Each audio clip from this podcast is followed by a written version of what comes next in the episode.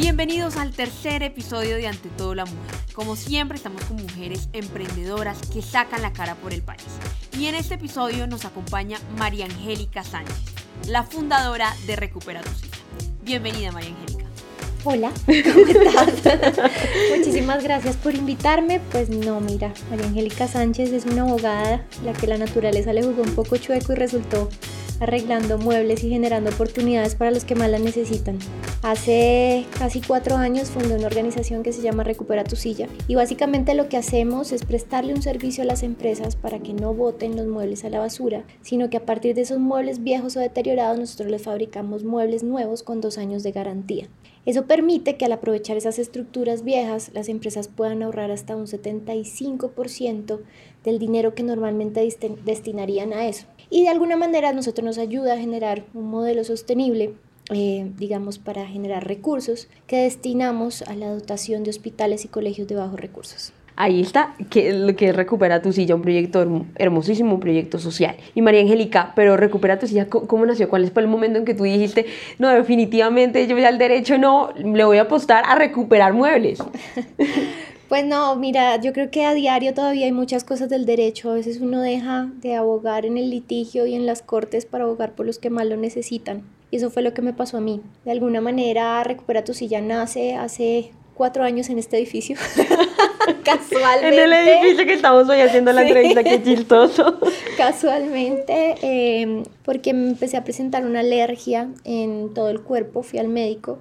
Yo trabajaba para una multinacional y mm, resulta que me dijo, vaya por favor a recursos humanos y dígales que le cambien la silla. La silla está contaminada, tiene ácaros. Yo fui a recursos humanos y pues me dijeron como no, no te podemos comprar una silla ahora, ve a la bodega y saca la que quieras. Cuando abrieron esta bodega yo encontré bajito 500 sillas amontonadas, pupitres, eh, mesas, de todo. Y yo dije, bueno, ¿y qué hacen con todo esto? No, lo botamos, le damos de baja, se lo damos a los empleados. En realidad no supieron de responder bien qué era lo que hacían, entonces a mí se me iluminó, pero fue algo así como una idea que se te pasa por la cabeza. Yo volví a mi puesto a trabajar, eh, solo dos meses después de eso decido apostarle, digamos, a esta idea cuando renuncié a esta multinacional creyendo en querer hacer algo por este país y dije, bueno, pues este puede ser un camino. Mi papá había fabricado muebles durante más de 30 años y digamos que en esa segunda generación llego yo a decirle, dejemos de hacer los nuevos y empecemos a recuperarlos a recuperar los antiguos.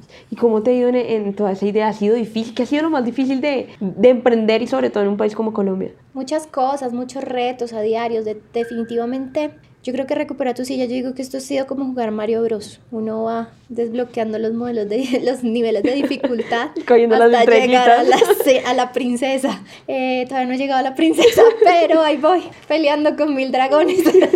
Realmente creo que retos hay a diario. Nosotros en este camino hemos vinculado a todos los tapiceros, pintores, metalmecánicos, son víctimas del conflicto armado a quien nosotros les enseñamos un oficio y los vinculamos a nuestra cadena de negocio. Entonces, en la medida que nació esto como un negocio de arreglar muebles, le hemos ido imprimiendo nuestra cuota y nuestro nivel de dificultad. Ha sido cosas muy complicadas, pero también un proceso muy gratificante. Eh, hace poco dotamos un colegio para 180 niños en la Guajira colombiana, 100% con muebles eh, recuperados y eso hace que nos constituyamos también en una iniciativa de economía circular, porque pues todos estos pupitres fueron lo que era considerado basura para muchas universidades, nosotros los restauramos, los dejamos mejor que nuevos y los llevamos en excelentes condiciones a estos niños que no tenían dónde escribir porque estaban en unas condiciones completamente, digamos, inhumanas para su aprendizaje. Entonces ahora le estamos apostando de alguna manera a la transformación de la educación en Colombia. Mañana, si Dios quiere, voy a llegar a Leticia con ayuda del Ejército Nacional y la Fuerza Aérea Colombiana a llevarle pupitres a 100 niños más que tenían un problema lumbar por la superficie donde normalmente estudiaban. Y yo creo que finalmente eso es hacer país, ¿no? Es de alguna manera enfrentarte a generar oportunidades y a transformar una realidad que es tan cruda. Cerca de 19 mil niños en Colombia no tienen un pupitre y más del 45% de nuestras instituciones no tienen un mobiliario digno. Entonces, bueno, que uno de estos niños salga adelante, que quiera estudiar, para mí ya es haber hecho demasiado. María Angélica, ¿y cómo, cómo te llegan esos casos? Digamos el caso de La Guajira o el caso de Leticia. ¿Son casos que te llegan o tú te has puesto a indagar eh, un poco, a buscar quienes, digamos, lo necesitan o, o, cómo ha sido el proceso? Pues la verdad, mira, en un principio habíamos hecho salas de cómputo para niños con síndrome de Down, habíamos dotado un teatro en el Olaya, aquí en Bogotá. Bueno, hicimos varias obras, dotamos hospitales y un día uno de mis trabajadores de, de, ellos que vienen de Barranco de Loba me dijo, ay señorita María, es que a mí me llenaría de muchísima ilusión, sobre todo llevar pupitres por allá a mi pueblo, de donde yo vengo, porque es que allá no hay. Yo me gradué y me quedé esperando siempre. Yo le preguntaba a la seño eh, cuándo llegaban los pupitres y me gradué. Pasaron los 10, 12 años de colegio y nunca llegaron los pupitres. Así que yo quisiera llegar o arreglar pupitres para ellos. Mira, a mí esta historia me tocó el corazón porque era de alguna manera crear también una cadena de favores, ¿no? Ellos ahora estaban teniendo oportunidad y querían devolverle al país también eso que estaban teniendo. Entonces para mí eso era maravilloso. Y lanzamos una campaña en redes sociales buscando eh, pues como un colegio que tuviera estas necesidades porque uno a veces es muy ajeno a esa realidad que se vive en la Colombia olvidada, que llamo yo. Entonces, bueno, eh, empezamos a, a, lanzar esta campaña, empezaron a llegarnos solicitudes de todo el país, de Cauca, de los lugares más recónditos que tú te puedas imaginar. Y entonces dije, bueno, para cerciorarnos, eh, que nos manden un video, que sean creativos, que... Y me llega el video de una niña hablándome en guayú, en Maluguaizao, en La Guajira, mostrándome estos pupitres y me tocó el alma. De, yo dije, no puede ser que 180 niños estén escribiendo eh, en estas condiciones, no puede ser que todo un niño le digas o a unos niños les digas, listo, acá están sus pupitres nuevos y se metan de a tres en un pupitre pensando que esa es la normalidad de las cosas y no es así. Entonces, eh, digamos que esta primera misión llegamos de esa manera, luego ya hicimos lazos con el Ejército Nacional y ellos eh, esta segunda, digamos, necesidad la identificaron ellos y nos invitaron a ser parte, así que ahora va a ser mucho más fácil llegar a muchos lugares de Colombia. Claro, el transporte, transportarnos con la fuerza con, con, la fuerza aérea que sí. pues es una ayuda, me imagino, inimaginable para ti también, Claro para poder transportar los pupitres. María, y sabemos que fuiste nominada eh, en los premios de, de Caracol.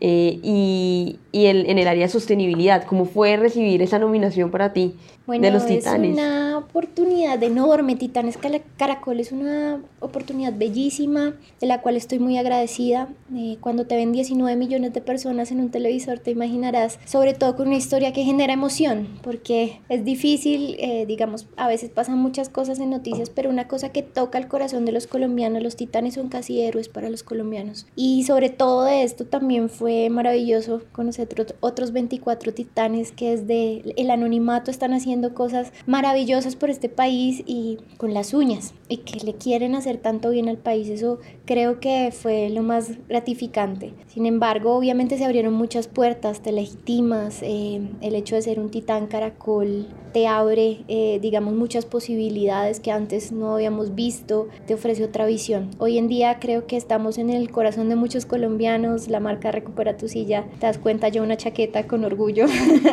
brandeada todo el tiempo, porque eso representa para mí. Y creo que ha sido un hijo, de alguna manera, creé, he visto crecer y he visto volverse cada vez más sólido, una propuesta más sólida y, y eso nos ayudó también mucho, Titanes Caracol. Vamos a ver qué pasa de aquí en adelante, pero, pero sí, fue una experiencia maravillosa. Bueno, desde aquí en Te Todo Colombia te felicitamos porque imagínate, tú una mujer joven y, y ya nominada en Titanes Caracol y haciendo una, una labor tan bonita por nuestro país. Ay, muchas gracias a ustedes por invitarme. No, María.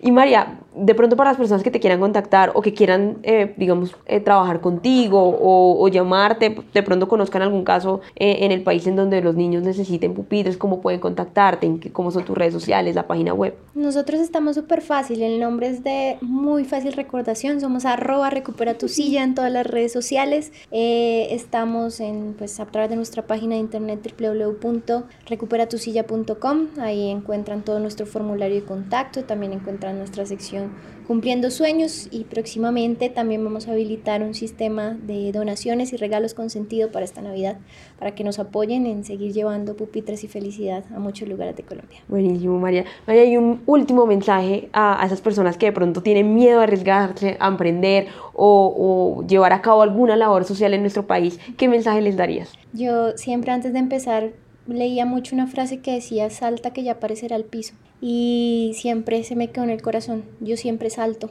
ya miraremos a ver qué pasa en cada proyecto que emprendo, en cada cosa loca. La gente piensa que a mí no me da miedo comprometerme con 180 niños a llevarle un pupitre, pero siempre digo en el camino, algo va a pasar y alguien se va a sumar y voy a hacer eco para alguien y algo va a pasar. Así que sencillamente creo que eso se trata, de arriesgarse, de tomar impulso y de hacer. Ya creo que se trata de dejar de hablar un poco y hacer más. Bueno, ese fue nuestro podcast de esta semana junto a María Angélica Sánchez, una mujer que le apuesta al emprendimiento social.